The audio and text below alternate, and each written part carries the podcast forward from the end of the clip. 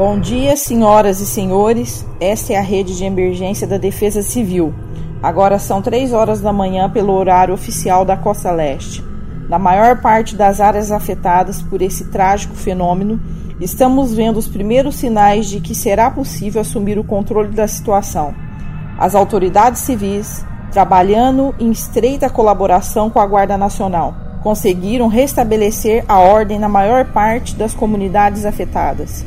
E embora os toques de recolher ainda estejam em vigor, a intensidade dos ataques parece estar diminuindo. E as forças policiais estão prevendo que tudo retorne à normalidade em um futuro próximo, talvez ainda na próxima semana. Apesar dessas boas notícias, entretanto, as autoridades advertem que todos devem se manter em estado de vigilância. Ninguém sabe ao certo por quanto tempo os mortos continuarão a ressuscitar ou quais são as exatas causas desse fenômeno. Qualquer pessoa morta ou ferida por um dos agressores é um potencial inimigo dos seres humanos que estão vivos. Devemos continuar a queimar ou decapitar todos os cadáveres. Por mais macabro que possa parecer, esse conselho trata-se de uma absoluta necessidade. O Dr. Levis Stanford, do Departamento de Saúde do condado enfatizou esse ponto repetidas vezes durante a entrevista gravada hoje mais cedo em nossos estudos. Esse foi um trecho do livro A Noite dos Mortos-Vivos.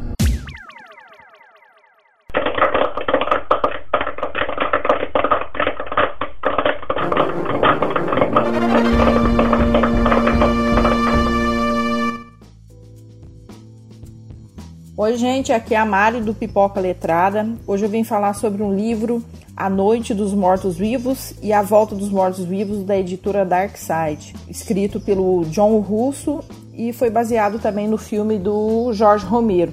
Então eu queria falar um pouquinho sobre o livro e a impressão que eu tive de assistir o filme. O livro começa com dois irmãos, Bárbara e John, indo no cemitério levar uma coroa de flores para o pai e eles estão longe da cidade deles, então eles estão viajando de carro. O irmão dela é um tipo de cara entediado e ela é aquela irmã boazinha e tolerante. Eles se entregam a coroa de, de flores e ele tá com pressa para ir embora. Ele quer ir embora de qualquer forma, quer sair daquele lugar e não, não acha conveniente ficar lá.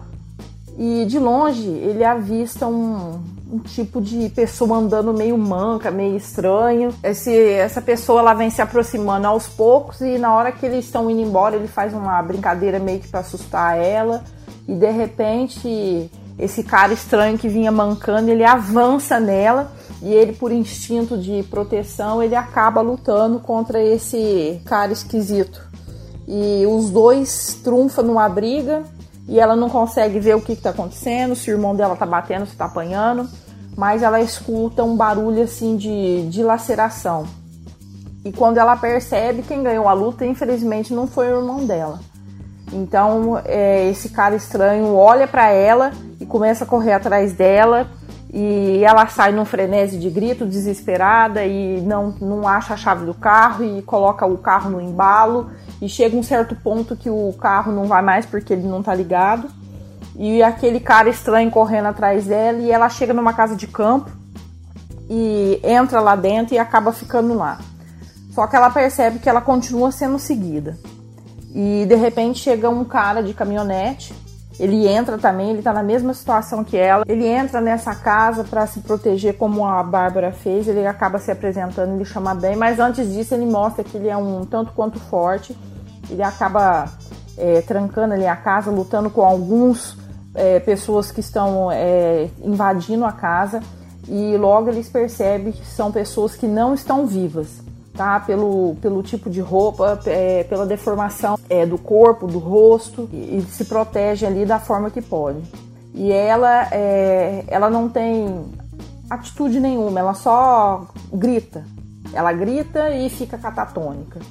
Tá? O, o livro ele passa muito bem a realidade. Ali eles vão travar uma, uma luta para se proteger ali dentro daquela casa e eles descobrem ali que tem mais gente no porão, que, que foram pessoas que escutaram ela gritar e não subiram em nenhum momento para oferecer ajuda. E por fim eles saíram só para ver o que estava acontecendo mesmo. É, e tem um dado momento ali que eles tentam bolar um plano porque eles veem que eles não vão conseguir sair dali. De hora em hora eles conseguem ali ligar uma televisão que fica passando ali um noticiário é, do que está acontecendo, explica mais ou menos, né, entre aspas, ali o motivo porque é, estaria tendo esse surto, né, de, de mortos-vivos. E ali tem um alerta de que essas pessoas é, se alimentam de carne humana, que é para se proteger da forma que puder, que é para fugir quem puder, porque a polícia não sabe se vai chegar para poder fazer o resgate.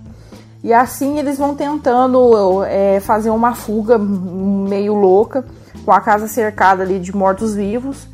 E acontece uma coisa X do final. Eu fiquei surpresa com o final do livro, eu não esperava que o livro fosse terminar da forma que terminou. Fiquei surpresa mesmo. A realidade que o livro passa é muito maior do que o filme, tá? O, o, o livro, é, o 1 e o 2, que é um livro só, eu dei quatro estrelas, porque o livro ele passa uma realidade muito grande.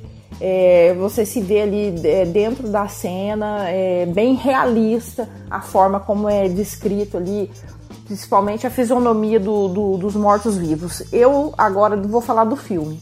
O filme, em primeiro lugar, é um filme de 1968 que foi gravado praticamente sem recurso. É, nessa época não tinha aquela tecnologia que tem hoje de Walking Dead, né?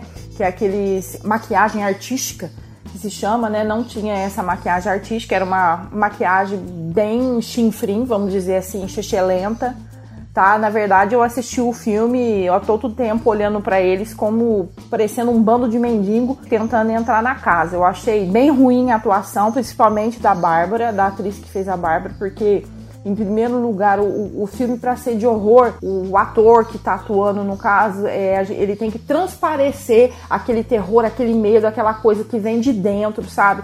E ela não fez isso, ela gritava simplesmente, parece que por gritar eu não gostei, achei ela fraca. O melhorzinho é o, o Ben, o restante eu achei assim, tudo muito fraco. O outro que fez o, o, papel de arrogante e covarde, eu acho que ele conseguiu ali chegar no que era proposto para o papel dele. E o desfecho do filme foi bem fiel mesmo. O filme era é, branco e preto. Ele tem no YouTube para quem quiser assistir. Ele é muito fiel, inclusive no final. E o final também é surpreendente. Só que eu dei duas estrelas pro filme porque eu não gostei da, da atuação e achei que o livro ele passou muito mais realidade do, dos mortos-vivos, sabe? A descrição que o autor fez, eu consegui imaginar é, a parte do, do corpo do morto-vivo é, assim dilacerado, as entranhas para fora. E o filme não conseguiu de forma alguma passar esse tipo de informação para quem estava assistindo. Então, assim, é, o livro é muito mil vezes melhor. Eu poderia muito bem ter simplesmente ter lido o livro e, e ficado sem assistir o filme, certo? Esse é minha crítica. É, você tem direito de pensar o que você quiser a respeito do, do filme. É, ninguém é obrigado a pensar como eu tô pensando, da crítica que eu fiz, tá? Mas não deixa de assistir o filme, não deixa de ter experiência, porque eu disse isso ou disse aquilo. Pode ser que os pontos que eu levantei é, para você o filme seja ótimo. Fica a dica para você assistir o filme e chegar às suas próprias conclusões, tá? O que foi bom para mim não quer dizer que não vai ser bom para você e vice-versa. Então a gente pode bater um papo na minha rede social, que é Pipoca Letrada, esse aqui é do Twitter, maribel.ds no Instagram e também tem lá no blog que é www.pipocaletradaecia.blogspot.com.br. Se quiser saber mais alguma coisa sobre o livro ou o filme, é só me perguntar por lá. Um beijo e tchau, tchau. Hasta la vista, baby.